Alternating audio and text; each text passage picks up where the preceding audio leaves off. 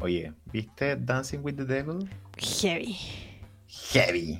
Yo me siento ahí en ese campo de nieve donde sale Dami Lovato recorriendo las Alpes de la adicción, bueno, brígido. En, en esas imágenes como entre medio del documental, como grabadas de cortina para el documental, en una parte sale como con un saco de dormir. Sí. Sí, o sea, eh, este capítulo creo que es especialmente para gente que sí vio el documental, pero si no lo vieron y quieren ver este capítulo como referencia, eh, tiene harta imágenes de apoyo el documental donde sale como en un, ¿cómo decirlo? Como en, en En un una bosque tierra gris. eh, inhóspito donde está nevando y ella como que está perdida y está como medio vestida medio de época, no sé, Es, es como una pesadilla. medio Game of Thrones, pero que en el fondo está haciendo alusión a, a las adicciones, que es como el problema aquí de Doña Demetria, obvio. El, bueno, creo que este capítulo debiera partir igual que el documental, con un trigger warning. Sí, Acá se habla de drogas, drogas duras, trastornos alimenticios. eh, se, se habla de, de abuso sexual, de cosas brígidas, brígido. Onda, Demi Lovato, cosas brígidas. Lo dio todo. Contó Sí. todo. Sí. Es heavy porque vi un comentario en el grupo de Face donde una persona decía que había chaqueteado mucho a Demi Lovato porque encontraba que su adicción era medio fake. Y que no es el caso, yo nunca lo pensé, pero sí encontraba heavy como que fue una percepción porque igual la escuché harto. Y aquí en el documental es como, no, nada fake. De hecho, nada, na- todo lo contrario, son muy heavy, son por drogas muy duras. O sea, Demi es como onda, no paraba. Yo, a mí me impactó el nivel de transparencia, si se puede decir que el documental. Siento que no se puede usar el concepto de honesto, porque en el mismo documental, cuando tú lo ves, eh, te hablan de que Demi Lovato es súper mentirosa. Sí. Y bueno, eso me da mucha risa. Y es verdad, pues como que Demi Lovato te dice, te dicen todo el rato el como Pedrito del Lobo. Te Sí. dicen, eh, bueno, ahora sí, al final del documental ahora sí estoy bien, bacán, pero durante todo el documental te dicen que Demi Lovato dijo eso siempre. Y nunca fue real. Entonces, ¿por qué La esta vez debió ser real? Claro, la estructura del documental habla como de que ya del 2018 que estaban grabando este documental y que ya en ese tiempo era como la narrativa era como ya, ahora sí dejé las drogas, esta vez sí que sí. Luego el 2019 volvió a recaer y el 2020 de nuevo. Sí, pues, y, recayó. Con heavy, casi se muere. Pero, ¿sabéis que yo, cuando salió la noticia, en el para su recaída del 2018, o sea, para su sobredosis del 2018, quiero decir. Me acuerdo de cuando salió la noticia. Y me acuerdo que dijeron, eh, eh, Demi Lovato está a punto de morir. Esa era la noticia, el titular era está a punto de morir. Y todos pensamos que se nos iba. Pero Sí. después se mejoró. Y después no la vi más. Y después salió cantando en los Grammy. Entonces fue como que acá nada pasó. Sí, sí. Fue como información eh, muy agotero. Salían eh, unos reportes. Nunca habían fotos. No cachai que era verdad. Que era invento de, los medios. Entonces como fue tan difuso, realmente yo no le tomo el peso. Y ahora en el documental, claro, te, explican el, el tema así con detalles, te dicen onda hasta un, te hacen como una línea del tiempo de lo que pasó. Y nunca me imaginé que era tan cuático. Y tampoco me imaginé que el documental iba a mostrarte todo con tanto detalle. A llegar tan allá, eso lo encuentro súper brígido yo. Como Yo- que salen todos hablando como ya, hablemos de las adicciones de la Demi, pero tampoco digamos como onda, de hecho dicen como ya seguir que te cuente toda la verdad es como brígido, ¿cachai? Dicen como, pero, pero ¿qué onda? ¿Te cuento sobre la heroína? Sí, cuéntame de la heroína. Pero, pero también del, de la metanfetamina, sí, cuenta todo. Sí, Así nomás.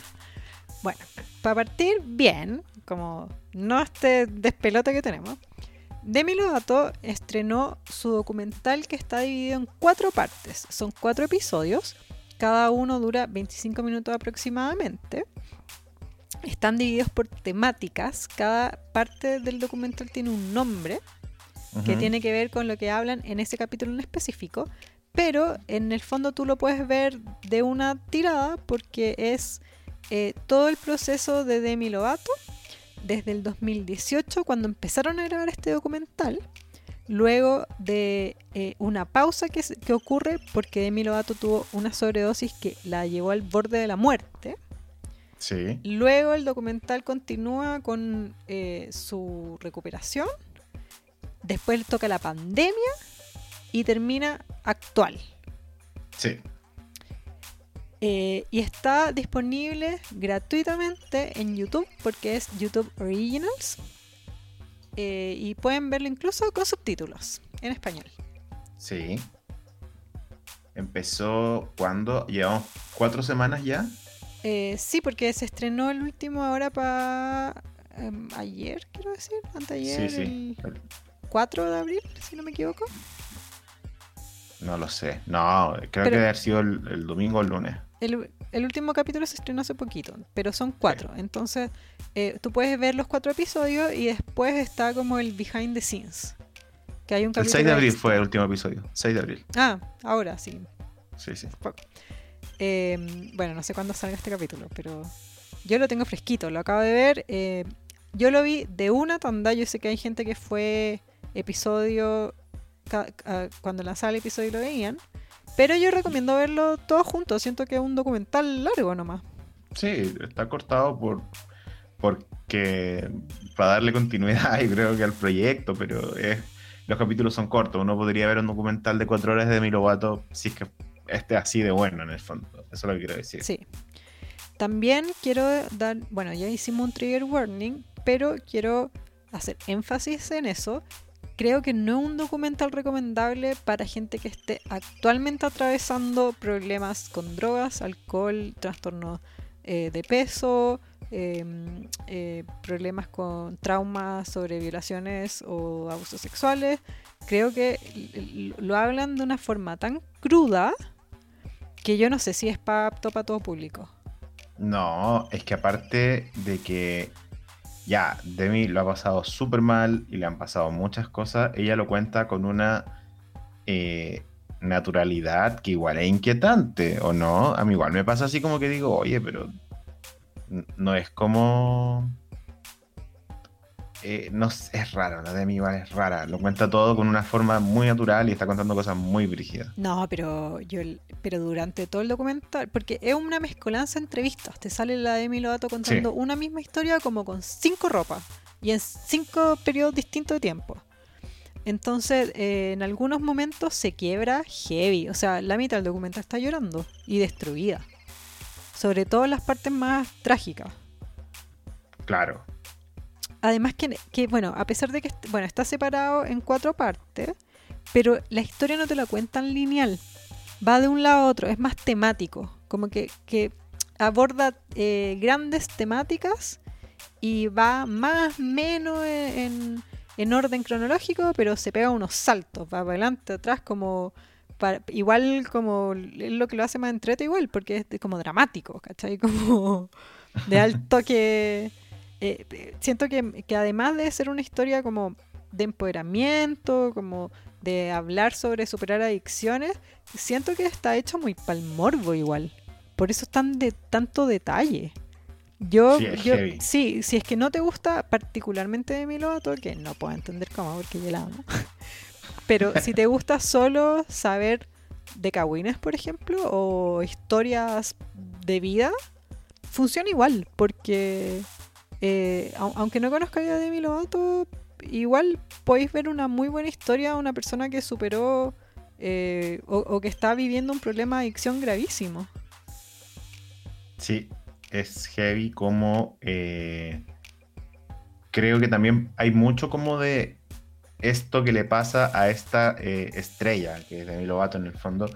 Pero claro, incluso si no eres fanático de Demi Lovato o no seguís nada de la vida de Demi Lovato, igual es heavy, ¿cachai? Como porque es lo que le pasa a, gente como ella, es lo mismo que le pasa a gente como sus amigas, como Ariana Grande, ¿cachai? Justin Bieber, qué sé yo, qué sé yo. Onda, no es una persona que esté lejos de ellos, como podríamos decir, no sé, po, por ejemplo, ridículo, Amy Winehouse, que tiene como un contexto distinto, una historia distinta, una forma distinta de, convertirse en estrella y por eso le pasa lo que le pasó. Eh, Demi Lovato viene de la misma escuela, ¿cachai? Película de Disney, estrella desde que chica, eh, qué sé yo, premios Nickelodeon. y, y, se va a la mierda. Y se va a la mierda no como porque su carrera esté mal, se va en un momento súper alto, ¿cachai? Eh, se va en un momento súper como de, inventar cosas. ella dice que va y vuelve de las drogas todo el tiempo. Es como un consumo súper peligroso para ella. Y, y, todo también con cierta inmadurez que es muy brígido, ¿cachai? Porque tampoco es como que diga así como. Tampoco un relato sobrio, un relato de una persona que está en el proceso de, ¿cachai? Sí. Sí, yo siento que estamos acostumbrados cuando vemos este tipo de historia bueno, también quiero hablar desde, desde mi perspectiva, que es una persona que no tiene problemas con drogas y alcohol. Entonces es muy distinto que quizá alguien que sí eh, haya tenido contacto o quizá haya tenido familiares, por ejemplo, a gente cercana, como que haya vivido el proceso. Eh, en mi caso, yo siempre que veo este tipo de historia, siempre es como decís tú, como del lado superado. O, o, o veía a la persona inserta en la cuestión como, no sé, pues películas de carretes, por ejemplo, documentales de la vida loca, ¿cachai? O gente que ya eh, lo dejó atrás y puede hablar como, como ya habiéndolo superado, contándolo como en pasado. Pero yo nunca había visto em, un documental así.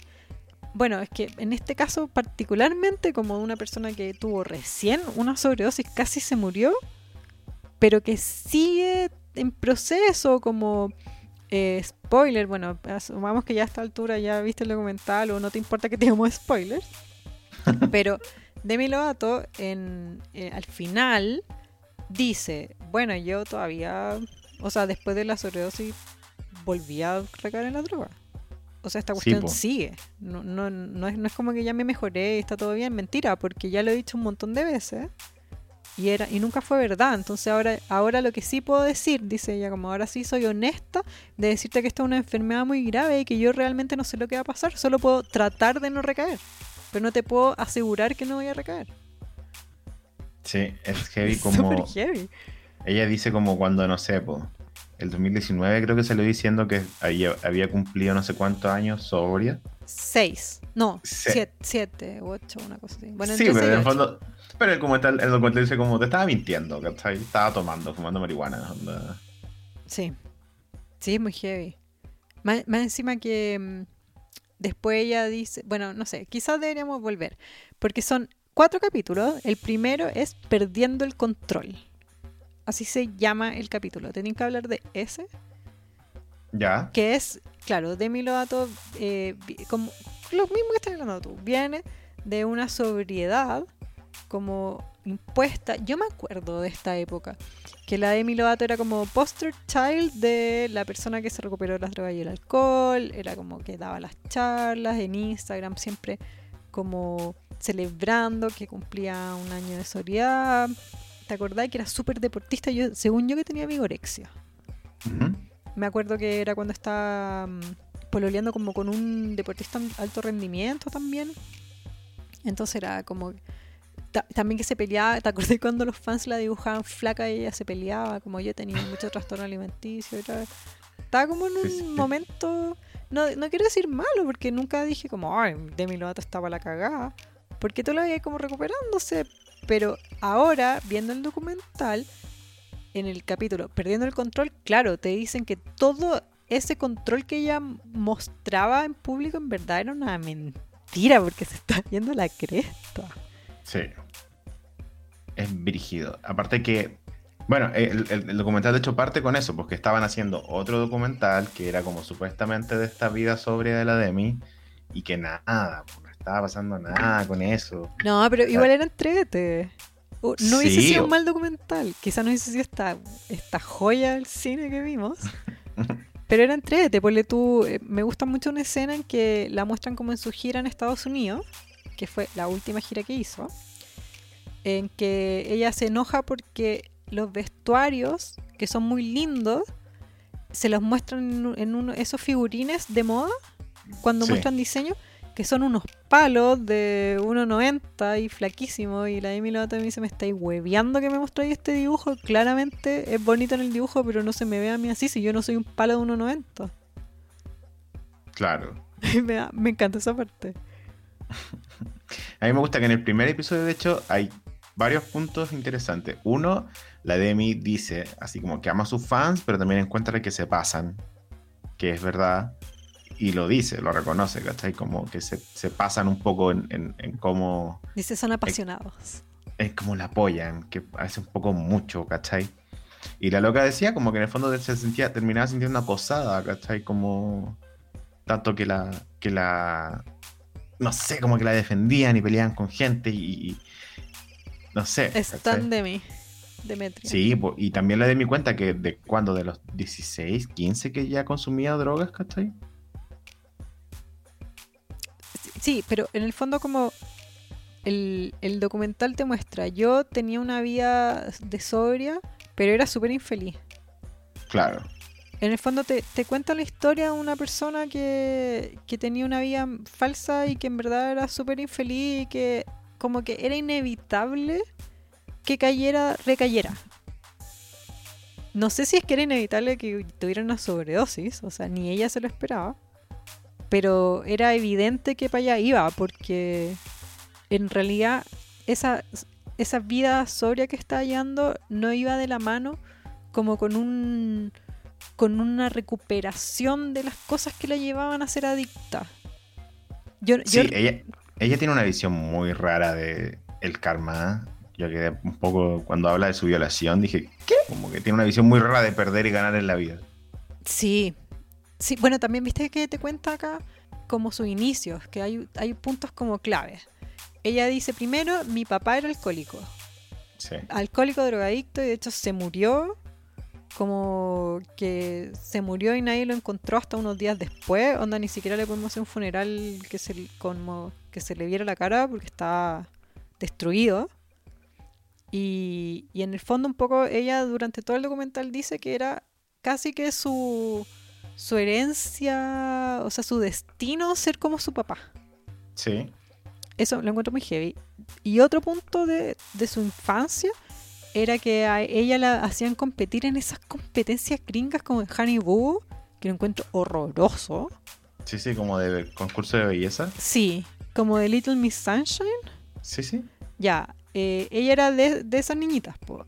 Y, y ahí dice, bueno, en esos concursos se trataba de la niñita más linda y la que cantara mejor y cómo esforzarse. Y de ahí que la Demi Lovato empezó como a trastornarse. Como, menos. Como por ejemplo, si no gano este concurso no como más.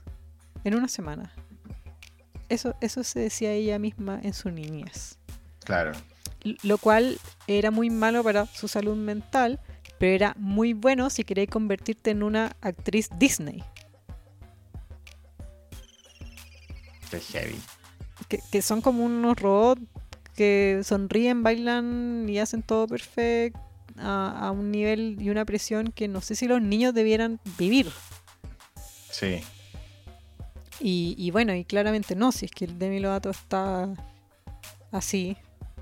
Sí, que terminó como terminó, bueno, o, o que sigue, pero le pasó lo que le pasó. Claramente, o sea, porfa, si tienen hijos no los metan en esas juegas. Esa es la moraleja, ¿o no? De por sí, no se obsesionen con transmitir, porque igual la mamá de la Demi como que ahí hay harta proyección, ¿cachai? Y En el documental salen los papás, sale toda su familia, su hermana, sus papás adoptivos, Sí. salen sus amigos, sus mejores amigos, que me dan mucha risa, como su staff. Y, y todos hablando muy crudamente de lo que le pasa. em, y, y en todo momento, como que todo, siento que todos los amigos dicen como, sí, yo la veía para el hoyo. Es que sabéis que es heavy como el documental retrata muy bien cómo una adicción es un problema que termina haciendo daño a todo tu entorno, ¿cachai? Aquí están Sí. todos chatos, están todos chatos de la wea, como no chatos de la Demi, obviamente, sino como que vienen tratando el problema hace no poco tiempo, ¿cachai? Sí. Entonces como, como que que tienen esta oportunidad de hablarlo en cámara y están todos como, ¿what? Como de verdad queréis que hable la weá que Sí. llevamos sufriendo hace 5 o 6 años. Más encima, Sí. una de las amigas que habla todo el documental, porque son como un, un par de amigos, no hay más. Eh, una vez como parece que también tenía problemas de adicción con ella, es como, era como su partner de sobriedad. Sí, sí. Eh, entonces más cuático aún, pues imagínate. No, o sea, no cuenta la historia de ella personal, pero yo me imagino que ella sí se mantuvo en el tratamiento. Supongo, no sé, estoy inventando. Pero, Bueno, pero en el segundo capítulo, sí, en el segundo capítulo se adentra específicamente en el momento que ella tiene una sobredosis. Sí, se llama A cinco minutos de la muerte. Sí, Claro, porque el, en el primero te dicen ya, eh, toda esta infancia y todo, y eh, después de, mm, de tener muchos, de estar muchos años sobria, chao, la Demi Lovato se chateó, empezó a, de a poco, empezó a tomar, volvió, cae un poquito más, después iba a los carretes y ya sacaba copete, y los amigos decían como, bueno, no sé, piola, no, no es como que esté sacando unas jeringas, ¿cachai? claro. Eh, suponemos que está bien. ahí en ese mood que le dicen como que si tengo, si quiero. Mm, ¿Hay cachas? Cuando alguien te dice, tú dices una tallita, dicen que si tengo o si quiero. Ya, así está la, la de mí. Era broma, pero si quieres no es broma. Si querés, no es broma. Ya, entonces, claro, ahí viene el segundo capítulo, que es A cinco minutos de la muerte, que el primero termina eh, con que ella va al cumpleaños de su coreógrafa. Pero Sí. era un cumpleaños terrible, pero no. Era Como- muy. Como que eran así, porque muestran como videos de esa noche y estaban haciendo como unos TikTok. Como la mina, la, la coreógrafa le dice como, oye, me quiero ir para mi casa, eh, tengo sueño. Oye, pero quédense carreteando. No, si queréis mañana salimos a caminar. Como yo siento que si era un carrete hardcore, no decís mañana salgamos temprano a caminar. Claro. Y la Emi Lovato, ahí te dicen como, y acá ya empieza hardcore, que es, bueno, y en ese carrete todos se fueron y yo en vez de ir a acostarme, llamé a mi dealer. Y ahí- Exacto. A 5 minutos de la muerte, episodio 2. Y parte, em, te, te dicen como que, que el dealer, porque yo me acuerdo que esto salió en prensa, pero nunca lo explicaron bien. Yo siempre quedé como cachuda de que no, nunca me quedó claro bien la película. Y ahora entiendo por qué, viendo el documental entiendo por qué, porque ni siquiera Demi Lovato entendió bien lo que pasó. Como que tuvieron que reconstruir la historia. Sí. ¿Tú cachai por qué ya no trabaja con la asistente que la encontró? No, no, pero cuando decía, porque el asistente sale como former assistant. Sí, sí. Por eso, por eso tú supiste que no trabaja más con ella, ¿verdad? Sí. Sí, yo igual. Yo lo vi con una amiga. Un besito para la, para la de Catherine que la vimos juntas. Y yo le dije, puta, esta le echaron cagando.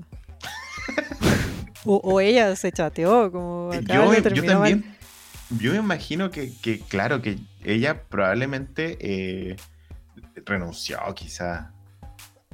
Pues quizás vivió una cuestión muy terrible y no está ni ahí con sí. Nah, igual Claro. está- esto estamos todos inventando, chicos. Nunca, Sí, o sea. nunca dicen esto en el documental. Pero heavy. Porque, eh, claro, pues el 5 minutos de la muerte, como que te dicen, bueno, Demi Lovato llamó a su dealer, pero no, no te cortan la historia. Y ya salta a que Demi Lovato tuvo una sobredosis y está azul y está muriendo. Y que su, su, asistente la encuentra y duda si llamar al 911 porque en el equipo le dicen como que va a ser mucho, un escándalo muy mediático. Y la loca así como, weón, se va a morir, ¿cachai? No Sí. es como... Como da lo mismo si un escándalo, ¿cachai? La loca está azul, espuma por la boca, no sé, ¿cachai? Como digo... ¿Cachai que me, me dijo mi amiga viendo el documental? Me hizo una acotación que encontré súper interesante. Que es, hay cachado que muchos de los famosos que mueren por sobredosis son en hoteles. Sí, Y es porque en un hotel nadie te va a ir a huear. No es como que te Claro. mueras en tu casa. Que quizás vives con más gente. O en el caso de los ricos y famosos, que va a llegar tu asistente o la persona que llega a ser aseo o tu chef o tu jardinero, qué sé yo claro. como que hay un movimiento. En cambio, en el hotel nadie te wea. Entonces tú puedes estar quizás en tu pieza del hotel días muerto por una sobredosis y nadie te va a encontrar. Oye, a mí se me olvidó preguntarte, Brittany Murphy murió en su casa, ¿cierto? No, pero Brittany Murphy no murió de una sobredosis. No, la mataron a espíritus chocarreros. Lo, lo- lo hablamos en, en Twitter. No, pero sí en su casa. No, de hecho en su casa maldita. Bueno, pero eso, ¿sabes qué? Eso es otro especial. Sí, yo sé, Es por eso. especial. No, en este caso, eh, bueno, eh, muy heavy toda la historia de cuando la encuentran, después todo el tema con el, en el hospital.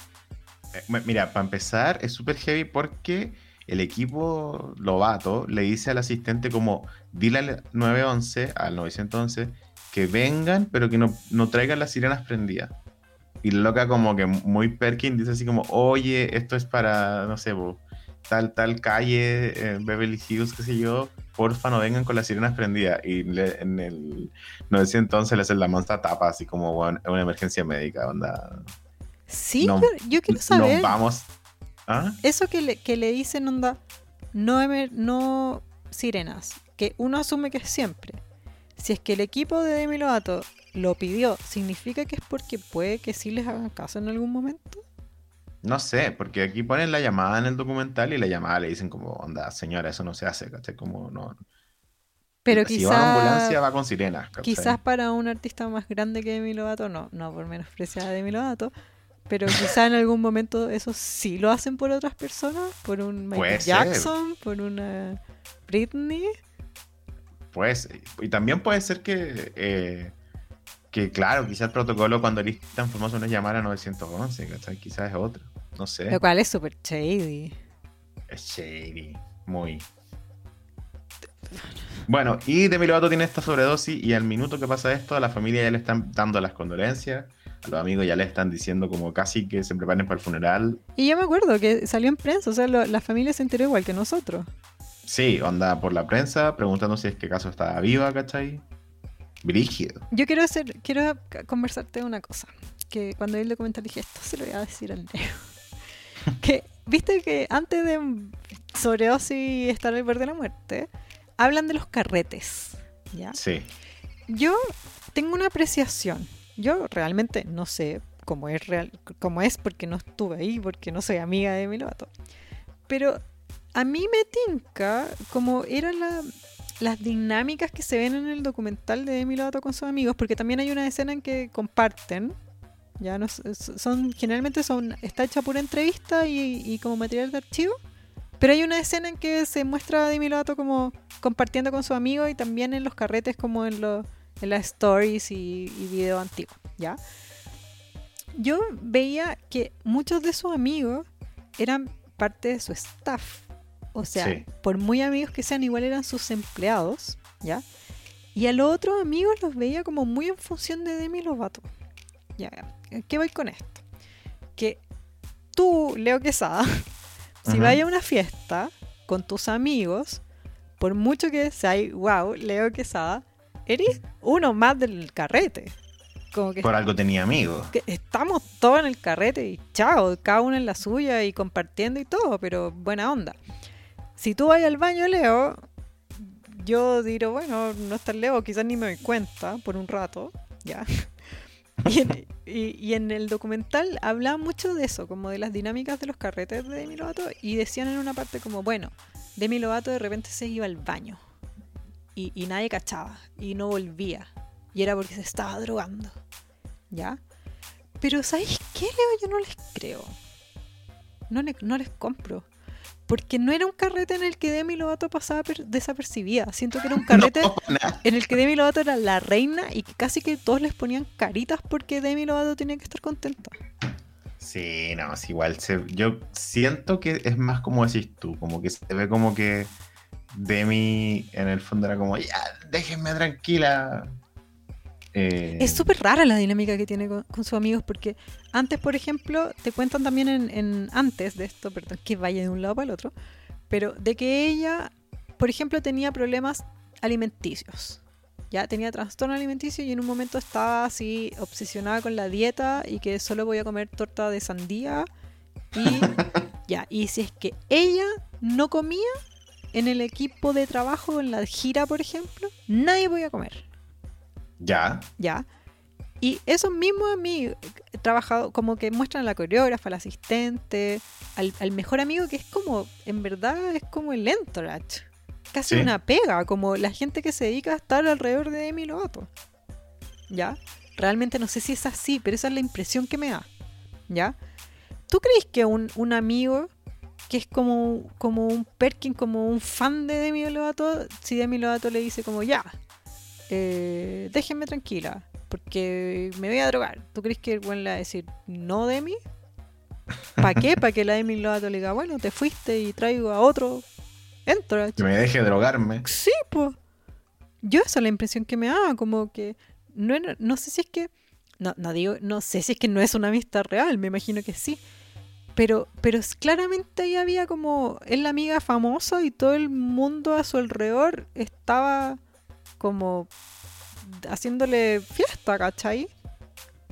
Yo creo que eh, no hay mucha gente ahí que le diga que no a Demi, ¿cachai? O, o así lo siento yo, como que no creo que sea como... eh, puede ser que haya una manipulación igual, po, que si trabajáis para ella no podéis decirle que no. En el No sé si es que es una regla, pero yo no sé si es que alguien de ese grupo tiene ganas de perder, tiene ganas de perder a la amiga de Lovato, que es famosa, que es millonaria, que no sé, te lleva a fiesta. Claro. Siento que igual inevitablemente es como medio falso. O- o tam- bueno, pero también son gente que lleva años lidiando con la adicción de Demi Lovato también. Yo creo que pasa un poco porque llega un punto donde es como ya caga la agua que quiera. ¿Cachai? Como me imagino hasta como cuando uno fumaba escondido y tenía amigos que te decían como no, mi mamá me deja fumar en la casa porque dice ay que, que yo lo vea. Nunca, nunca viste eso. Sí. eso. Como que mejor que lo haga donde estoy yo que lo haga escondido. Como que me imagino esa posición de los amigos, ¿cachai? Como ya, la Amy está perdida en la droga, está muy metida en la wea. No sé, no, sabe, no, sé, no sabemos cómo, cómo sacarla. Es como ya, bueno, mejor dejémosla. Me imagino eso, como más que. Sí, bueno, tampoco por muy amigo par o no par que sea y tampoco podía andar paqueando a nadie, si eso da lo mismo. Claro. Eso es verdad. Y también lo dicen en el documental. No, Sí. no es responsabilidad de ellos. Pero igual, no, no sé, siento que era extraña la forma en que se relaciona Demi Lovato con, con su amigo. Es rara, es rara. Es muy como.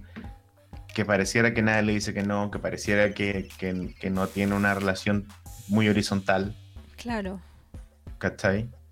Eh, pero sí, igual se manda una frase muy rara de Demi Lovato. Como cuando dice como que ella no se estaba, o sea, que se ha inyectado, pero que en ese momento que le dio la sobredosis ella no se estaba inyectando. No, yo, que, sí, heavy, heavy. Que decía como, no puedo tener sobredosis porque no me estoy inyectando. Y como que yo decía, pero Demi, No, pero sobredosis de lo le- que sea. No, pues yo lo entendí, que dice como, yo lo entendí, ya, lo que ella quiso decir es que ella lo estaba fumando, no lo está inyectando. Cuando tú te, Sí. cuando tú te inyectas droga, o sea, no soy experto en droga, pero tú tenías una dosis. Entonces tú te metís la dosis entera y te da sobredosis. Claro, Es como, no sé, me imagino que así lo dice la palabra, ¿cachai? En cambio, cuando tú fumas, se dosifica.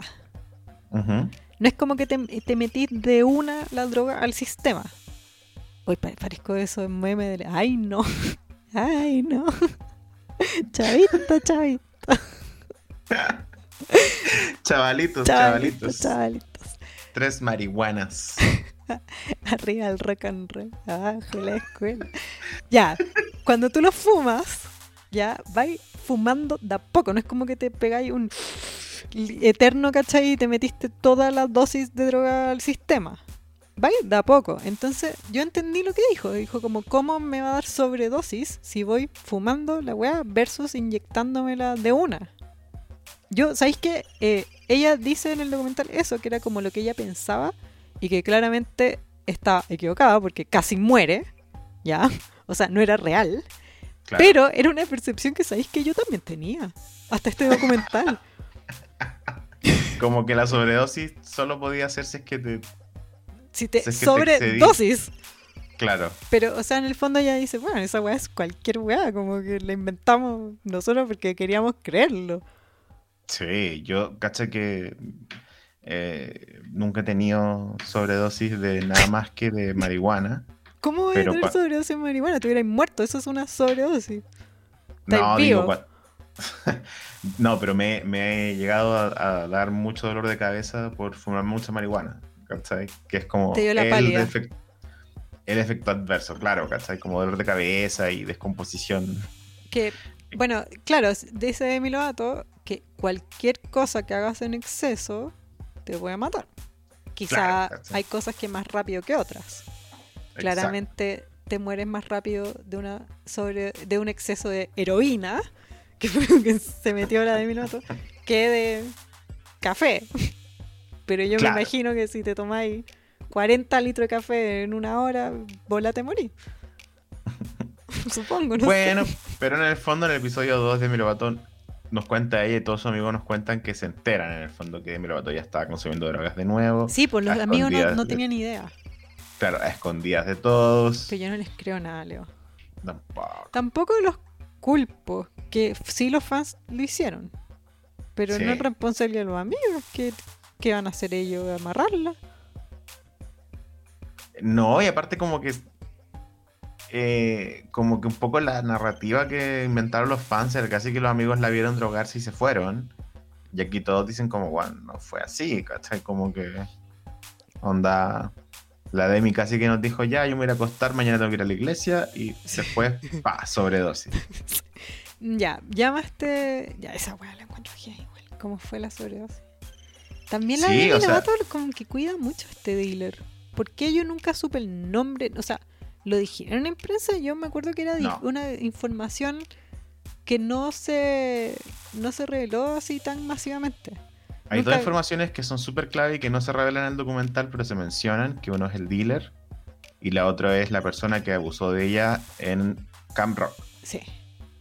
Bueno, el dos- dealer, el dealer primero.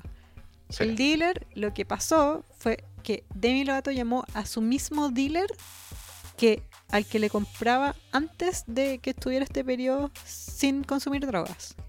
Claro, fue así como buena en que está y tanto tiempo. Vente al tiro. Sí, exacto. Y el, y el eh, lo que dicen también, que yo lo encontré súper interesante, que es que una persona que solía ser adicta y que tomaba drogas, no sé, eh, nivel, te- te- esto estoy inventando yo, nivel 4 de fuerte, ya. Ya. No sé por qué dije 4 por inventar un número. Sí, sí, ya. Cuando está en rehabilitación y está un tiempo sin y, y recae, no recae con la misma droga nivel 4, necesita algo más fuerte. Claro. Entonces la Demi Lovato decía que ella tomaba cocaína y Xanax, Sí. que era un upper y un downer. Lo cual yo no puedo entender, Leo. No entiendo cómo funcionan las drogas así. Entonces no entiendo por qué tú querrías una droga que te, que te prenda, como que yo me imagino una droga, no sé, para carretear, me imagino. Y una que te calme, que es como una droga para estar tirado. ¿Por qué las mezclan? ¿Tú sabes? Qué perna Yo- igual, pero no sé. Claro, yo voy a partir diciendo que las drogas son malas, que la merca destruye familias Sí, y De todas y maneras. Que, y que, claro, que un- es un problema. Pero eh, yo siento que la Demi lo que pasa es que también tiene, eh, tiene eh, ¿cómo se llama? Tiene una, una condición que tratar, ¿cachai? Porque en el fondo siento que la droga que la sube no la sube desde el estado normal en el que estamos todos, sino como que desde la depresión al estándar normal, una droga para subir y luego otra droga para mantenerse en ese estándar, ¿cachai? Drogada, obvio, con los efectos de la droga, pero digo, como en cierta como equilibrio, ¿cachai? Como que me imagino eso porque eh, cuando he, tra- he tratado con personas con problemas de droga me han dicho que es por eso, ¿cachai? Como que una es para sentirse normal, en teoría, y la otra es como para modificar ese estado, el estado normal. ¿Cachai? Como salir del estado depresivo, por ejemplo, o atrapado, qué sé yo, y luego ese estado, aparte, modificarlo con droga. Me imagino que ese también es lo que pasa con la Demi. Encuentro acuático. Cuático, po, o sea. qué pena la cagó. Muy, muy terrible. Es, es terrible. ¿Sabéis que em, es, es tanto lo que tú veis de historias de drogas y de rehabilitación en, en la tele, no, no así cuando te pasa en la vida o que conoces gente, es distinto cómo te llega, pero yo he visto tantas historias como de, de drogadicción en la tele que, que realmente no sé si me choquean. Perdí como la capacidad de asombro, por decirlo de alguna forma, pero este documental me choqueó cuático. Sí, es heavy. Sí. Como todo esto Eh, que bueno, cuenta. y en el segundo capítulo parte cuando No, Demi pero se va al espérate, hospital. ella, eh, no, pues me- sigamos. Que ella tomaba cocaína y Xanax, pero cuando llegó el dealer, ella eh, le, le pidió más. Entonces le dijo como el dealer, oye, no tengo cocaína y Xanax, pero tengo heroína y, y meth. Una cosa así, una cosa piola. La buena, ya bueno, bacán, igual siempre quise drogarme con eso, vente. Pero el weón le vendió droga mala. Sí. Que yo, que la mencionan, pero yo nu- nunca había escuchado esa dro- droga, ¿tú la cachabas? No. Que yo supongo, porque hay muchas drogas también que en Chile no existen. Porque tienen otros nombres también. Eh, no, no, pero por ejemplo Crystal Meth, que es como la de Breaking Bad, Sí. que es como así, siempre que salen como lo- los drogadictos así más botados en las películas, como, como en esas casas como de crack. Esa droga, yo sé que en Chile no existe. Claro. No llega, onda, eh, no se trafica hasta acá. no llega, nomás no hay. Qué bueno, porque es como una, es una plaga en Estados Unidos muy terrible. Sí. Eh, imagínate acá, cómo estaríamos, más encima. No, no. Brígido. Que, que esa No. droga que típico que sale la gente como con los dientes eh, como podridos, que eso es como uno de los efectos que tiene. Sí. Bueno, eso es lo que anda metiéndose la de mi gato. Y que le, No, le- estaba metiéndose una droga específica que se llamaba. Sí, pero ella no sabía. El, el dealer se la dio mala. Ah, no, eso. e- Era heroína con eh, fentanil. Eso, fent- ¿qué es fentanil? Fentanil es. Eh, yo lo, lo he visto antes como en otros casos de, de sobredosis, ¿cachai? Como que es como un. Como una especie de analgésico, ¿cachai? Que es más fuerte que la morfina y que también se usa en menos dosis que la morfina, pero cuando las drogas vienen pateadas con fentanilo, ¿cachai? No se controla esta dosis que, que debería ser, ¿cachai? Entonces ahí vienen los efectos que son como onda que pueden provocarte un paro cardíaco, eh, pérdida de conocimiento. Leo, me Obviamente. encanta tu faceta de experto. Yo eh, cuando, eh, mira, muy perno este dato que voy a dar, pero, pero, pero espero que, que sepan valorarlo como la persona hermosa que creo que soy a veces. Yo cuando era chico tenía muchas dudas sobre drogas y no, no hice el camino normal de una persona que era como querer probar las drogas para saber salir de esas dudas, sino que yo googleaba hasta que llegué a un blog de una chica que escribía como las drogas y los efectos, como que blogueaba, ella se drogaba y escribía los efectos, pues, ¿cachai? Y creo que lo seguí como cuatro años. Y en cuatro años conocí caletas de drogas a partir de eso. Leo, qué tierno, qué lindo. Mientras todo hacía eso, yo como que bajaba fotos de Spice Girls. Sí, yo de hecho, por ejemplo, de, de muy chico sabía que quería probar San Pedro porque quedé muy enamorado de la descripción que hizo esas personas del San Pedro cuando yo era Ah, chico. claro, pero es como otra onda, nada que ver, po. Sí, pues digo, pero esta persona explicaba, por ejemplo, los efectos de la morfina, qué sé yo. Bueno, el fentanilo es eso. Como aquí se llama fentanilo y es, es como un analgésico que igual está bien controlado. En Chile está prohibido, creo. Pero Como- eso se usa como, como con rece- onda médico, como en remedios, me imagino, no como para que lo venda un dealer mezclado con heroína.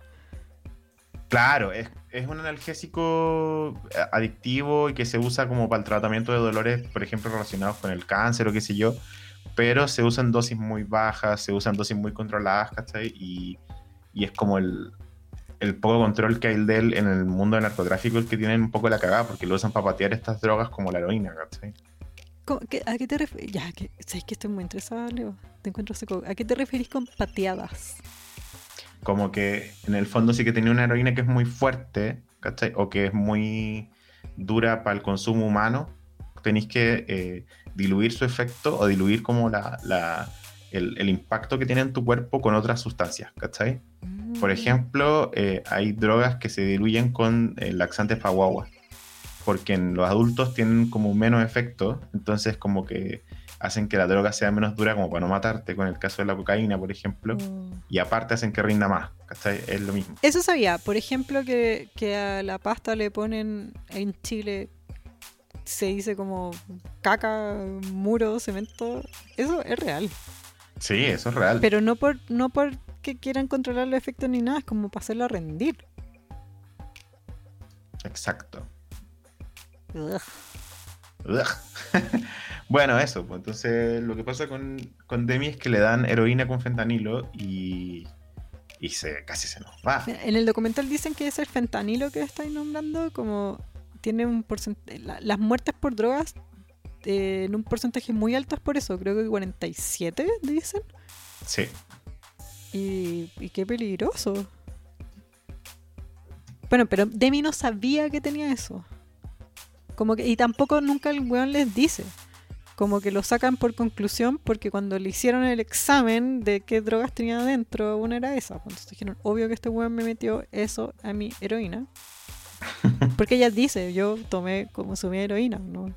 Si el doctor te está preguntando y te están reyendo, obvio que no sé, lo decís. No te voy a poner a mentir en ese momento. sí, aparte que ahí cuando la revisan le descubren que también fue abusada sexualmente. Pero peor, porque le dicen como, oye, tuviste sexo consensuado y ella se acuerda un flashback de, de- del dealer como arriba de ella y dice como, sí, pero después cacha que no. Claro. ¡Ah, qué horror! Pero, ¿sabéis qué? Antes del abuso, cuando le venden las drogas malas, ¿por qué tenía una clienta millonaria, famosa, y le vendís drogas malas? No sé, no sé. Yo creo que es como... eh, no conozco la relación de... ¿Qué te, te, te quemáis? Por eso, no sé. Yo siento que. Mira, yo muy, muy conspiranoia, pero siento que quizá la intención era como matarla o, o como, no sé, ¿cachai? ¿Para qué? ¿Para que No te sé. metan en cana para siempre? es que sabéis que eh, un famoso eh, te, te van a investigar más si más asesinar a un famoso que si querí- quería asesinar, asesinar a un no famoso. Claro. Yo no sé si es que yo, me, yo hubiera invitado a ese dealer y me hubiera en mi casa. Yo no tengo un staff de doctores que van a llevar a la clínica que van a investigar con cámara en mi mansión quién entra. En cambio de mi Lovato, obvio que sí. Sí, yo no sé. O quizá era como la relación que tenían ellos, dealer y. O sea, digo, como también está la posibilidad que el dealer no supiera que le estaba vendiendo algo que estaba mal. No sé, no creo. Más si es que no es un dealer, porque yo creo que la Demi Lovato no compra la marihuana que venden acá en la esquina, ¿cachai? Claro. de comprar como cosas súper caras y súper exclusivas, como de, de millonario drogadicto, como lo hay en las películas, no sé, en Succession. No- Sí. no sé. Le- le encuentro No sé, rara, es Es como muy misterioso. También hay otros artistas como famosos que yo he sabido que les han vendido drogas malas y que los matan. Sí, pues. Em, el ¿cómo se llama? El el ex de la Arianita. El Mac Miller. Mac Miller. Oh, yo pensaba todo el rato en Mac Miller en este documental. Decía, oye, bueno, Mac Miller en cambio no. eh, se fue nomás, pues, ¿cachai? Como no, no tuvo esa posibilidad de Demi de que la encontrara alguien justo en el momento exacto, ¿cachai? Que es lo que te dice el documental todo el rato. Eh, Sí. Miller no, pues, Que estuvo a 10 minutos de, de morirse. Sí, brígido. Bueno, y ahora sí, lo- lo- el abuso sexual, o sea, ya, ya, si no te parecía lo suficientemente horrible esta historia, más encima, el dealer abusó de ella. Pal pico. Lo encuentro así mal. Encuentro que la racionalización que agarra Demi Lovato de esa violación es rarísima. Es, ra- es rarísimo. Pero ella dice que es como. Que, que pasa, que algo que le pasa a las víctimas. Claro, como que ella siente que tiene como que tener sexo con el loco. De- una vez que ya se mejoró, como que vivió y que, que volvió como a dar la pelea para mejorarse y todo. Ahí dice eso. Sí. Claro, Dice que, el- eh, que en el fondo como que tuvo que tener sexo con él para recuperar como algo que para perdió. empoderarse. No, es rarísimo, es rarísimo. O sea, sí, bueno, tú- yo no sé en realidad cómo es su experiencia, pero, pero no me cuadra. O sea, no se me ocurriría eso a mí para mejorarme, como... No sé, ¿y por qué el weón fue? Muy raro. Sí, no sé. ¿Por qué el loco onda se paseaba tan campante? ¿Cómo no lo persiguieron? No, no hubo consecuencias. Nunca, yo no sé el nombre, nunca hay una foto. Solo te mencionan en el documental que los amigos no estaban contentos de que se volvieran a juntar, pero, o sea, más filo lo que piensan los amigos, como no Igual el como- documental, como que los amigos, obvio que eh, hablan muy sinceramente, pero también uno cacha el tiro que al parecer antes de la sobredosis, como que el enfoque no era como que ella estuviera bien, sino como que diera la imagen de estar bien. Sí. Sí, pero igual ella yo le creo, o sea, bueno, no sé si le creo tanto porque es súper mentiroso, pero te, di- te pintan la, la historia de que esa vez que contacta al dealer fue como un salto que no se había pegado. Claro. Y me cuadra igual. No, no sé, no tiene por qué no ser real. No, obvio. No, sí es verdad. No sé, pero. Igual encuentro heavy como. em, uno creería que la sobredosis como que marca un punto de cambio para Demi y en realidad no. O sea, ella como que habla de que. El Sí, porque proceso es recae. mucho más largo. Recae, ¿cachai? Sí, Eh, dice así como me gustaría decirte que mi sobredosis fue la última vez que toqué heroína, pero no. Claro, ¿cachai? Entonces, Ah. no sé. Y en cuanto al abuso, parte contando como que, bueno, no es la primera vez, mi primera experiencia con abuso, y ahí se manda una que, que, que ya este Sí. documental yo decía como, para, de mí, lo dato no es necesario que sigáis choqueándonos. Ya lo lograste, pero bueno, si quieres seguir, dale. Yo te escucho con atención. Brígido, cuenta que estaba en, en Disney y que abusaron de ella un, un actor. No. No, no dice quién, dice quién, claro. pero será un Jonas Brother. No sé. Yo sabéis que el tiro, mientras veía, googleé, onda, ¿quién, quién es? Como teorías de fans, todo, no encontré nada. No, yo tampoco sé. Porque, Pero bueno, porque te lo es dice que- así muy, con mucha pica. Y yo sé que Demi Lovato tiene una historia con los Jonas.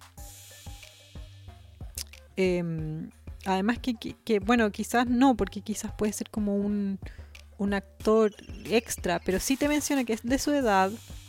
Te menciona que es un actor. Te menciona que está en la peli. Eh, y que, de parte de- y que parte del team de Disney le dicen como que no van a. Como que no van a tomarse en serio la, la denuncia en el fondo. Como que dicen, ya, esto va a pasar, como, chao, ¿cachai? Pobrecita. Obvio que, que quedáis mal. Obvio que después distorsionáis. el- Si es que pedí ayuda y no te la dan y más encima te dicen corta de hacer show, para la de hacer show. No, brígido. Bueno, Y que, eso- que ella eso la marcó, pues como que después racionalizó siempre los abusos. Claro. Y luego, eh, aquí ya pasamos al episodio 3, ¿no? Sí, que, que se llama Retomando el Control. Sí. En el episodio 3 partimos con eh, la amiga. Sí, que, mm, que es la coreógrafa. Sí. Que, ay, que igual yo lo encontré cuático su historia, me dio caleta de pena. Siento Bueno, que ella no tenía me por qué dejó estar un ahí. poco traumado. Sí, sí. Ya que es la coreógrafa, que ella era el último carrete que tuvo Demi cuando le dio la sobredosis. Ella estaba en el cumpleaños de, su, de la coreógrafa, que es Dani, Sí. ¿verdad?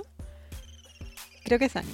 Y Sí, sí. em, ellos como que el carrete ese carrete que hablábamos que era súper perno, que hicieron TikTok y que se fueron temprano. Y que la Demi Lovato les dijo como, oye, pero quédense más. Y la otra mira como, no, me quiero ir a mi casa, donde está mi mamá, aquí están mis perros.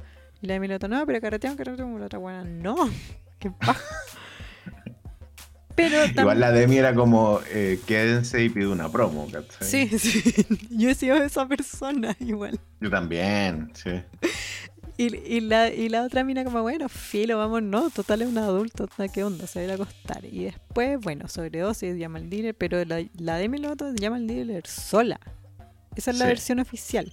Porque la versión que se manejó en prensa, que es la que yo también leí, fue que ella está en un carrete con todos sus amigos. Y que todos sus amigos llamaron al dealer. Y que todos se drogaron. Y que cuando Demi Lovato empezó como con convulsiones, los amigos friquearon y dijeron, onda, yo no voy a ser responsable de la muerte de Demi Lovato. Y todos se fueron. Ya, pero eso era mucho más horrible. Esa era la historia que yo leí en prensa, lo que se manejaba. Entonces, a- en el documental te dicen, bueno, muchos fans creían esa historia y a esta pobre mina Dani la, le hicieron la vida imposible.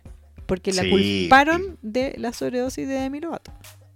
Pero onda, un nivel de odio en redes sociales que se hacían Instagram para odiarla, que le mandaban mensajes, que le mandaban amenazas. Que le destruyeron la vida. La loca perdió pegas, dejaron de trabajar con ella, todos los otros famosos que trabajaban con ella. Eh, onda, de verdad le cagaron la carrera en ese y, momento. y más encima que, que le ponen en el, en el GC, former choreographer. O sea, ya no es la coreógrafa. Puta la weá de mí.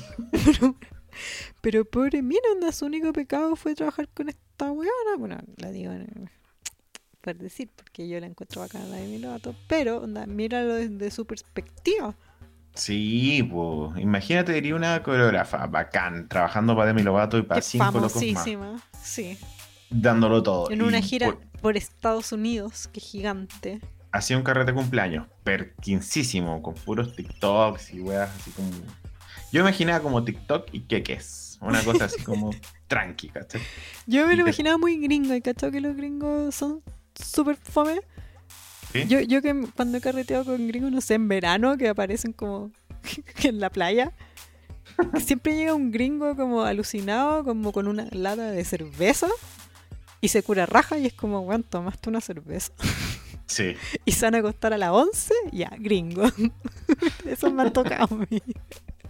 Bueno, y la cuestión es que nada, pues la gente indignadísima con Dani, le cagaron la vida y un poco la Demi como que la, la mete aquí como para que cuente su verdad, que es como decir nada, que no- estaba muy piola nomás ella, como que no tenía tanto que ver.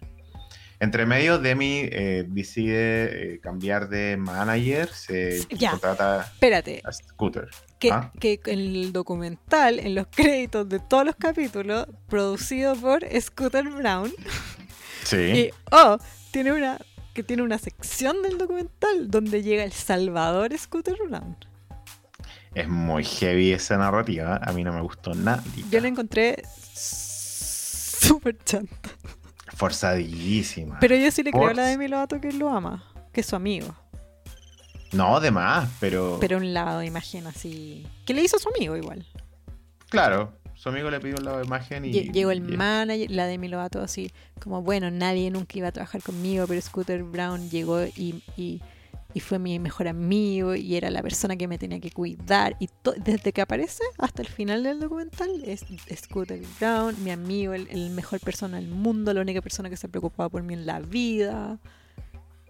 Bueno, y, y- y todo el rato andaba, bueno, nosotros, eh, Scooter Brown, bueno, yo supe que Demi Lovato había recaído, pero en vez de no trabajar con ella, dije, ella necesita de mi ayuda, porque si no trabaja conmigo y trabaja con cualquier otra persona, van a abusar de ella, de su confianza. En cambio, conmigo va a estar segura. Y yo así como, weón, ¿qué Salvador?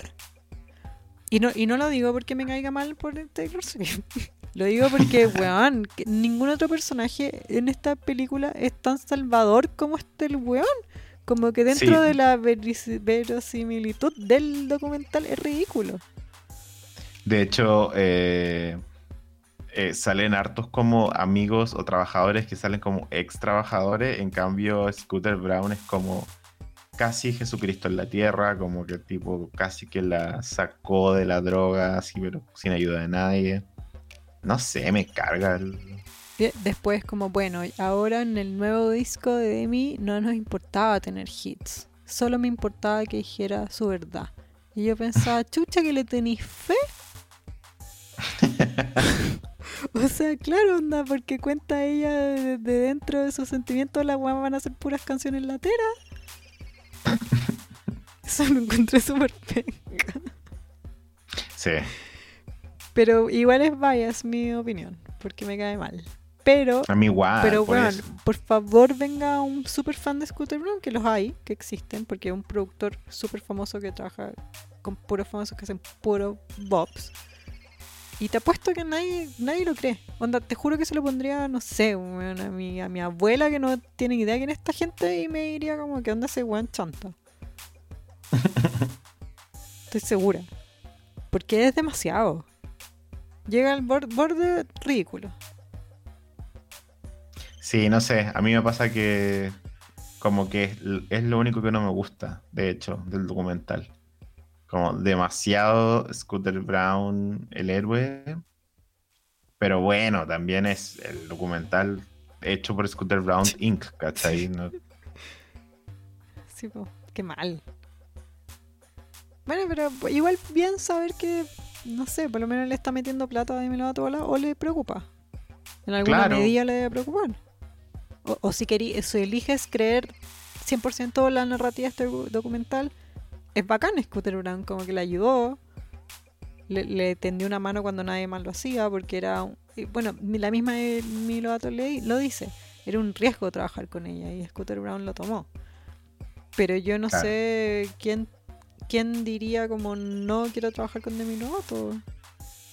Como que igual siento que hay mu- que por mucho que sea drogadicta, hay mucha gente en, en la música que, que ha tenido comebacks. No sé si es que era tan imposible que Demi Lovato encontrara otro manager, no güey. Eso pensaba yo, como el único que hay. Pero no sé, también ella estaba hablando de que un poco que la industria le dio la espalda, ¿cachai? Sí. o no sé si de espalda, porque también Demi lo reconoce de que es mentirosa, de que no ha sido como necesariamente eh, honesta con, con su adicción. Entonces, claro, también me imagino que Scooter, como que amigos, la Demi se la cobró más que nada, ¿cachai? Sí. De- Bueno, ¿qué opináis de esa historia que cuenta Scooter Brown de, de que Demi Lovato solo quería trabajar con él y que él no quería trabajar con ella, pero que la escuchó hablar con tanta pasión que decidió que sí? Esa está rara, es como no me ayude tanto compadre. Por- Como que él, él dice así como, estamos listos para despacharla. Sí, sí. Y yo así, pero weón. Onda es lo que diciendo, yo ya tenía listo que él iba a recomendar de mi Lovato porque no iba a trabajar con nosotros por ningún motivo y después como que la escuchó y ya. Pero... No sé, ¿cachai? Como que está así, pero bueno, no digáis eso, no digáis que estáis preparados para despacharla, que fome. No, pero, pero ¿cuál fue el argumento que daba? Como que era, estaba abrumado. Claro, Que le iban a mucho. recomendar a alguien, una cosa así. Sí. Pero no, vio la pasión en Demi Lovato. Bueno, yo, yo igual veo la pasión en Demi Lovato, debo decirlo. bueno, también otra cosa bacán del capítulo 3 de Retomando el Control es que habla de Max, del ex pololo. ¿Verdad? Sí, cuando empieza a hablar del pololo yo estaba así como, ¿qué? ¿Qué pololo? ¿Por qué ¿No te había olvidado? acordabas? No me acordaba. Yo, sí me acordaba y decía, lo irán a nombrar, pero pensé que no, pero sí. Como que cuenta que, que es muy chistoso como lo muestran. Encuentro que lo hizo de forma súper classy, que igual un poco se caga a sí misma, porque queda... O sea, como que igual se semi humilla, o, o, o no sé si humillar es la palabra, pero se muestra en un momento súper penca, como que la forma de demostrarte que, que estuvo con, con su fiancé, como con su prometido, su novio, era que muestran entrevistas de Demi Lovato así súper feliz, está comprometida, como mostrando el anillo en- a cada rato, como todos los videos, así como un montaje de puros videos de ella anunciando su compromiso y súper feliz, y después como, bueno, onda, tres meses después, bueno, terminé Se acabó. y llorando. Como siento que no lo que no lo tiran por el piso como podrían haberlo hecho, porque weón, tiene, da mucho material para burlarse quizás. Contaron muy poco de lo loco que estaba. Sí.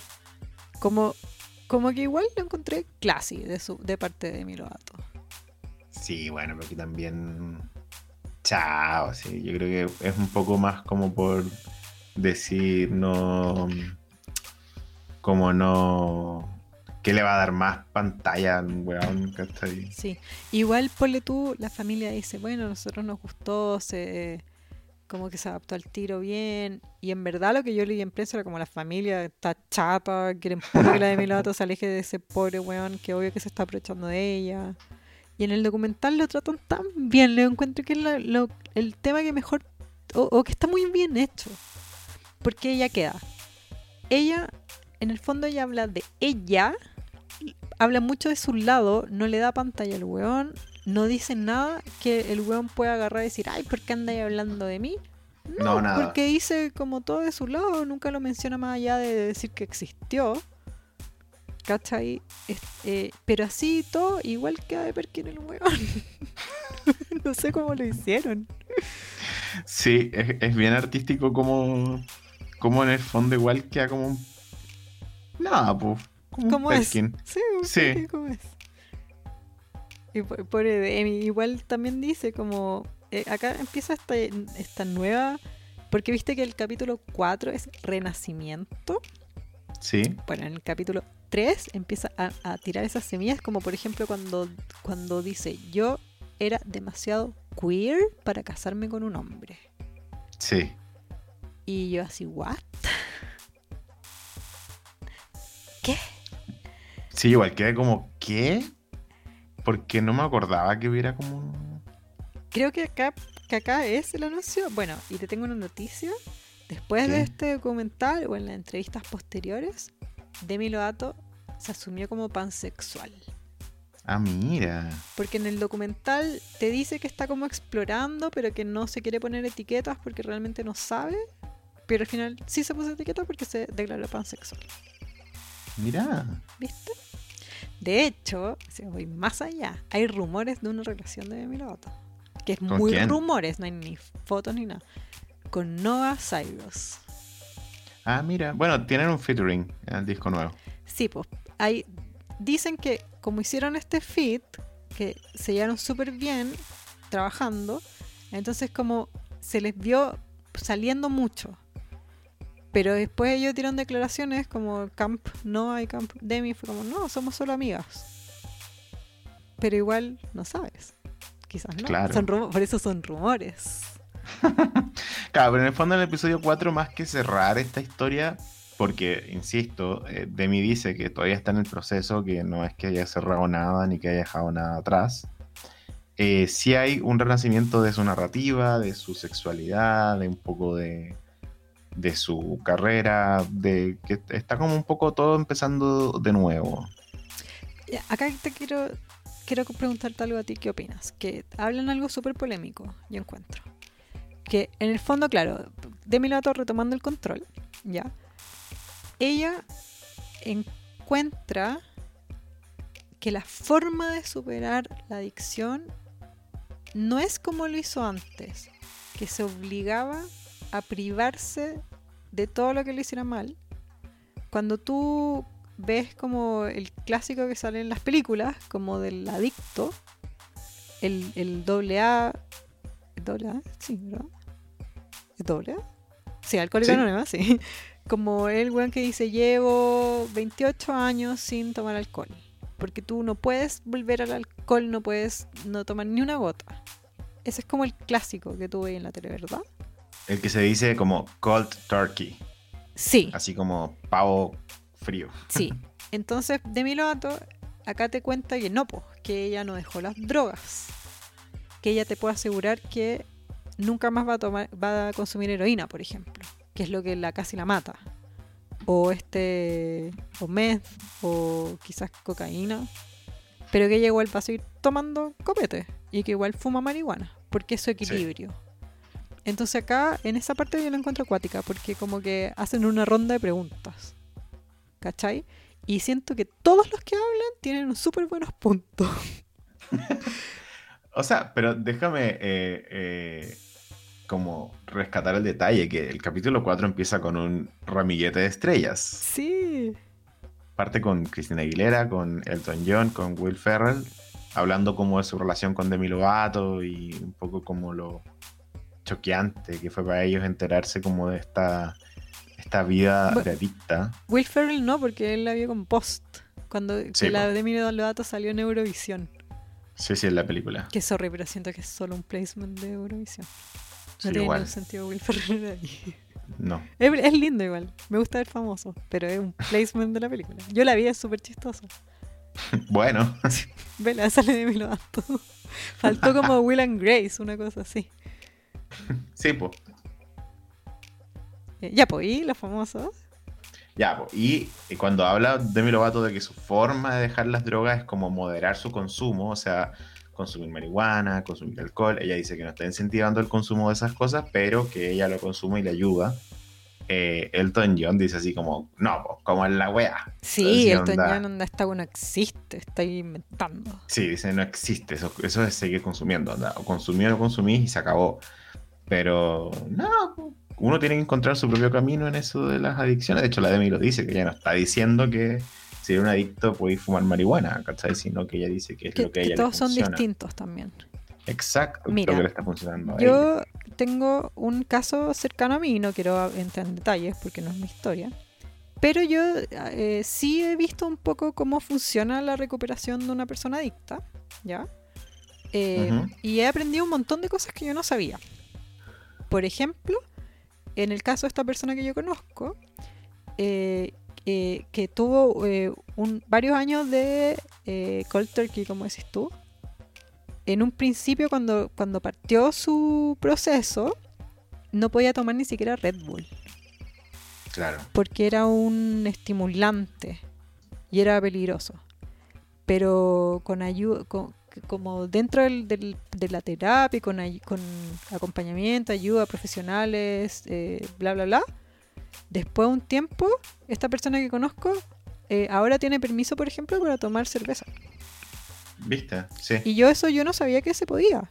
Yo creo en este profesional que le a esta persona que conozco que se puede, porque haya dudar de un profesional. O sea, es, es ¿cachai? Solo que tú quizás no sabí, o, o me imagino que hay muchas variantes, ponle tú. Yo entiendo que Elton John, él fue adicto y fue adicto heavy, podéis verlo en la película. Biopic. es súper buena, véanla. Eh, entonces el John, claro, te dice, o sea, tomáis, fumáis un, un, un caño, como un poquito de marihuana, y ya eso significa que vaya a fumar más y después vaya a estar en la heroína en un ratito. Sí. Como que dice, imposible que no. Pero yo he visto que no es así realmente las rehabilitaciones profesionales de otras personas, como... Y no te estoy diciendo como, no sé, un chamán chanta.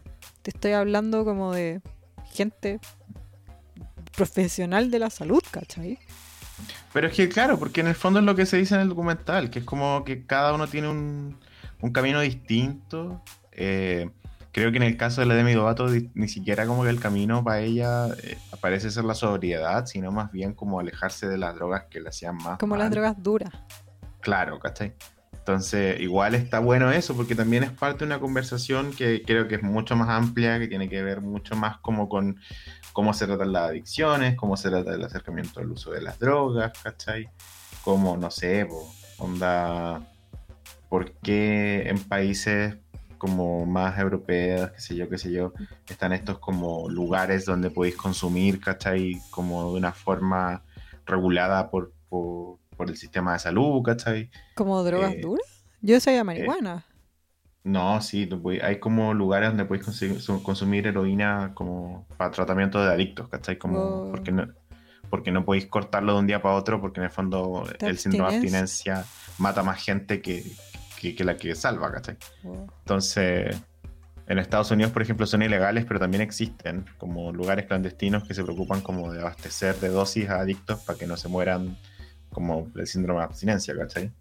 Lo encuentro heavy, no tenía idea. Sí, pero en el fondo es porque el camino de las adicciones creo que está cada vez lo que me gusta así de, de mí es que creo que habla mucho de cómo el camino de la adicción está cada vez más libre de prejuicios, ¿cachai? Como que hoy en día hemos evolucionado en tantos temas que me parece como lógico que también evolucionemos en cómo hablamos de las adicciones, ¿cachai?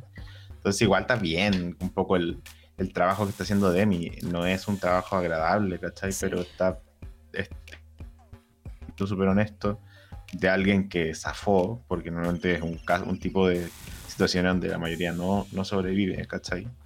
Entonces, Sí, pues, y- heavy, y en realidad entre que, mira, yo encuentro que no, no voy a venir a ser vocera de la marihuana porque es una droga y tampoco es un- eh, algo que esté bien hacer. Pero puta, entre que esté metiéndose heroína y que esté fumando marihuana, como que no hay por dónde perderse, encuentro yo. claro, como que en el caso específico de mi Lovato tiene mucho sentido para ella y está bien. Bueno, ahí eh, cada uno tiene su opinión frente a eso, pues, ¿cachai? No sé, yo igual preferiría que no, porque yo igual, no sé, pues escucho a Elton John y igual me hace sentido lo que dice, ¿cachai? Porque así partió también antes el de Milovato. Claro. Entonces, complicado. Ojalá no, pero bueno, si está controlada, bueno, lo que hablan en el documental. Es heavy porque siento que eh, cuando ves el do- cuando termina y en el documental en el fondo, siento como que, claro, su ex asistente, su ex manager, Elton John, todos tienen como opiniones mucho más como enfocadas en su bienestar que sus amigos. Sus amigos todos son como yes man. ¿cachai? Como que le decían que hacían todo y de repente se pillaron que está... No, es que los amigos no pueden hacer nada. Solo pueden estar ahí para ella. Bueno, claro. Eso es la labor de un amigo, no paquear, creo yo. Sí, decirle pero- las verdades a un amigo, eso es verdad.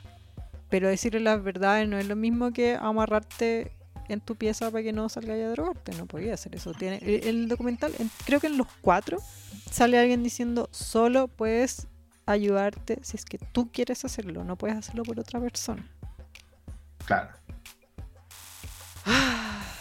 Bueno, pero y ahí hasta ahí llegamos, ¿no? Sí, pues el, el renacimiento es bacán porque Demi Lovato la veis como con una casa nueva, haciendo su disco, se corta el pelo. Yo me acuerdo cuando se cortó el pelo, lo subimos en clase básica porque me encantó, que se lo tenía azul, ¿te acordáis? Sí, Yo con Valenciaga, que subí esas fotos Valenciaga, me sí, muy encontré lindo. total. Bueno, y también que vean muy de la mano con cara queer y que como Me tiene ganas de, de expresar eso.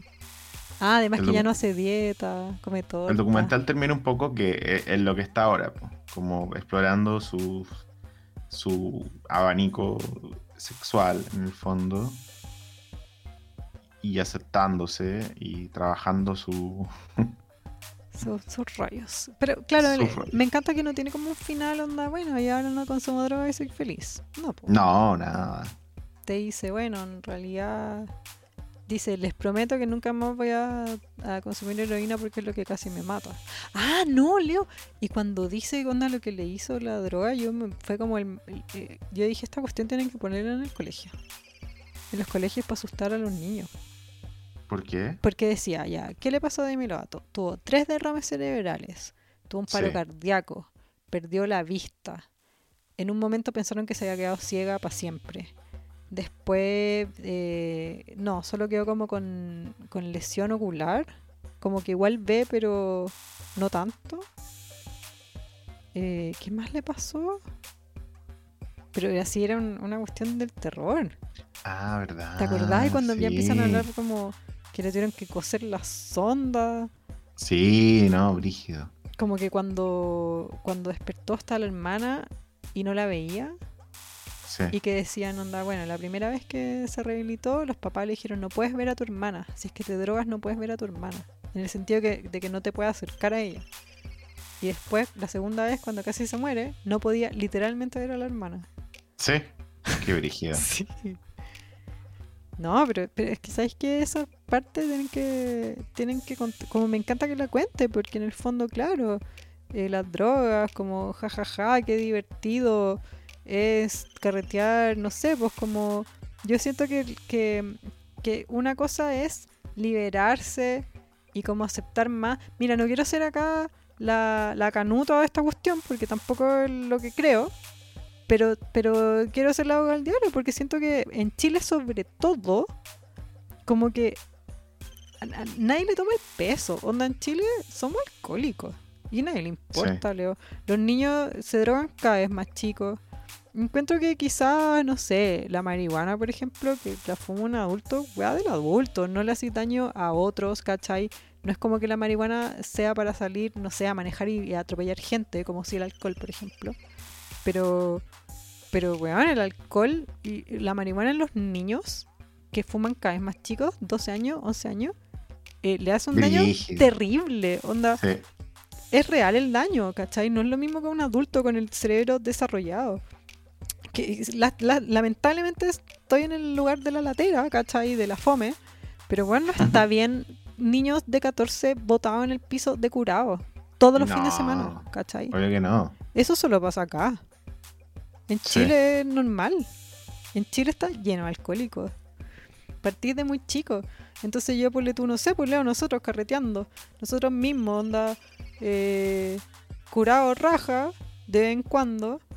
Eh, cuando lo así todos los findes, por un año, tú dirás como, bueno, pero soy funcional, voy al trabajo. Weón, eso es alcoholismo. Y nadie Sí, lo quiere admitir. totalmente. Nadie lo quiere admitir. Es brígido. Nosotros por eso te digo. mismos no hemos estado en carrete, quizás hasta yo curada en el piso, no me enorgullece, ¿cachai? Pero me ha pasado y tú me has visto, yo a ti también creo. O amigos nuestros, weón, y, y, y- y nadie nunca dirá como, oye, mira la Karina, onda. Qué pena. Qué pena, no nadie le importa, ¿cachai? Es normal, pero no porque no me importe yo, sino porque, na- porque es normal, ¿entendí? Y eso Sí, no sí, está eh, bien. O sea, es que digo, como que a mí lo que me gusta un poco del documental de la Demi Lovato es que también lleva esa conversación hacia ese lado, ¿cachai? Como. eh, como cada persona es un mundo, cada relación con las drogas también lo es, pero hay que empezar a tener como una visión, no sé, weón, como de, no puede ser, como eso que decís tú, ¿cachai? Como que es- esté tan fuera de control toda esta weá.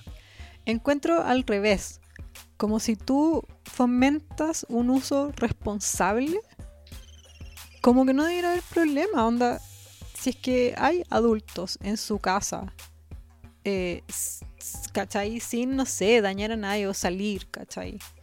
O, o, o, o ponle tú, yo encuentro que lo más terrible es los weones que manejan curados. Siento que eso es mil más terrible que un weón haciendo drogas en su living, ¿cachai? Porque daña al- al- a la gente, como... Obviamente que es terrible cuando te dañas tú, o quizá lo más terrible es como a las familias, ¿cachai? La droga destruye familias. Esa weá es cierta. Sí, pues. Eh, no así, no sé, pues, no sé, un- un- un- una persona adulta fumando marihuana en la cuarentena, sorry, pero no le veo un, un daño así terrible o más terrible que, no sé, tomarse una, bajarse una botella de vino. Siento que es parecido el daño que te así.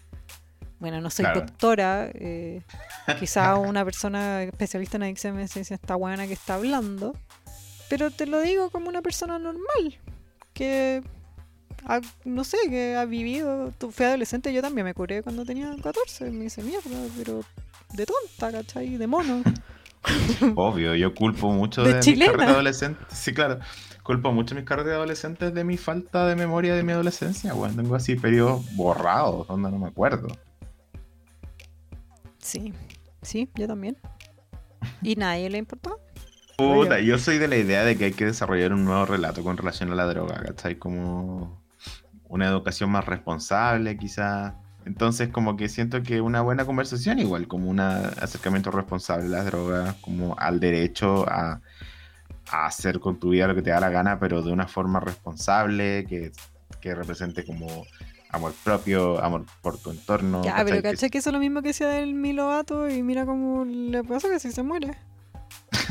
Yo estoy aquí apoyando a Demi Lovato, tú estás así, pero Yo sí la estoy apoyando. estás mandándola a acostarse que no salga nunca no, más. No, te juro que no. Yo encuentro que está en un buen lugar.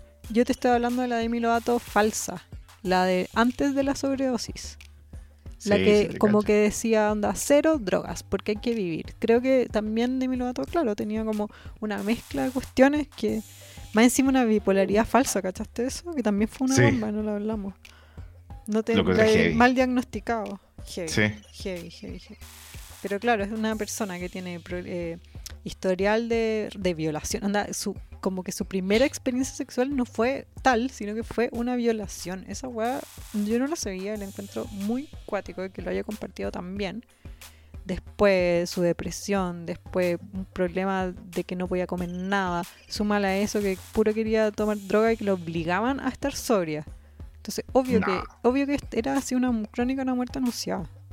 Quizás no al Oh. nivel que pasó, pero claramente habían cosas que estaban funcionando mal. Totalmente. Bueno, acá la, la, la Don Graf, que la siempre soy Capricornio, ¿cachai? Soy una lata. No, eso quiere decir que tú tenías una visión más clara del bien y el mal. pues, yo no, para nada. Sí, bueno, Leo, cuando yo te vea carreteando post pandemia hecho mierda, no te va a venir a dar esta lata. Pero también Pero- porque, sorry, pero porque sé que tú no tenías un problema real con las drogas. Claro, ¿cachai? Solo tengo un problema con ¿O sí? ser tan, ser tan bello. No, nada. Pero no, y también yo me las doy, pero porque tampoco quiero hablar de esto en este podcast, ¿cachai? No, no, no quiero, ¿para qué? Pero no Por tengo un problema con las drogas para mis empleados, futuros empleadores, por favor. Entonces, claro, no tengo Definitivamente no tengo un problema con las drogas. No. Una frase más drogadicta imposible. De- eh, desfunada para tu información. Ya, amiga. ¿Cuánto Sí. llevamos hablando de mi lobato? 20 horas. Ya, pero lo, lo merece. Ya, vean el documental. Eh, coméntenos. Queremos escuchar lo que opinan en las Sí. redes. Onda, esperamos que este documental lo hayan escuchado, o sea, que este capítulo lo hayan escuchado después de ver el documental, para no haberse comido todos los spoilers, o si les daba paja escuchar el, ver el documental, qué bueno que escucharon el capítulo para enterarse de todo lo que pasa, porque en realidad revisamos todo lo bueno, todo lo, lo jugoso, Sí. y Bueno, decíamos, y, y Stream Dancing with the Devil. qué mala la canción. ¿No te gusta? Devil". Nada, nada. Me gustó la con arena grande, que igual es de relleno, pero la Dancing with the Devil la encuentro demasiado mala. Eh, ¿Te gustó Anyone, que es, es como la... Menos. Es que Claro. ay, a mí no me, gu- no me gusta tanto el pop gritado. Yo sé que. Ah, ¿No te emocionan las notas altas de...? Perdón. Yo sé que debería, ¿cachai? Pero. No, a mí sí me gusta, pero también quiero decir que, la, siendo honesta, la Demi que más me gusta es como la Demi Ultra Pop. A mí Entonces, no- igual. No, es esta, ¿cachai? Pero no por Sí. eso no me gusta esta Demi como más eh, lírica, quiero decir. No sé si... A mí es pop gritado. No, pues como una onda como como media de él, en el sentido como del tipo de show, que es ella como sentada, parada, como más preocupada de llegar a las notas como muy difíciles de alcanzar que un show con baile y... Sí, po. no, sí sé. Pero bueno, igual, Stream Dancing with the Devil. Yo estuve escuchando el disco, tiene muy buenas canciones. Solo que. Igual es intenso. Toda la, toda la experiencia es intensa. Yo como que quiero hacer ese trigger warning. Es una experiencia intensa. Sí. The Sí. Art of Starting Over. Sí, Mira, es que- yo a mí yo quiero mucho la de Lovato. Yo a la de Lovato siempre la he encontrado súper mina. Como que me pasa eso, la encuentro como Ya, como vamos a mujer, cerrar este capítulo. Llevamos 20.000 horas. Ya, pero espérate, deja decirlo. Pero ¿sabéis qué? Y a pesar que me gusta mucho y soy súper fan y todo, yo nunca me esperé este documental. Encuentro que fue mucho más de lo que me esperaba y fue súper choqueante. choqueante. A mí me agotó. Onda, no, yo no sé cómo viste todos los capítulos tras otro. Oye, la disfruté así, la encontré. A mí cada capítulo me dejó agotado. Es que no paran de darte bombas. Y no, y de darte como momentos tristes, heavy. Sí, sí. Pues, pero ya, pues, pero eso es bacán en un documental, como Bueno, sí, sí, cumple todo lo, Sí. hace checklist de todo lo de un buen documental, es Sí. verdad. Sí, ojalá que gane premios. Sí, yo como que estoy muy eh, sorprendido con los documentales de pop que han salido hasta ahora. This is Paris es increíble y este de Demi Lovato también es increíble. Oye, y YouTube Originals, eh, encuentro que este eh, un salto gigante con respecto al que hicieron por le tuve Justin Bieber, que también era así serializado. Sí. Que era bueno, pero no era así. Nah, era bueno, pero no era tan real. Sí. Sí. Ya, ahora sí. Me encantó este deep down al mundo de las drogas con, con Demi Lovato.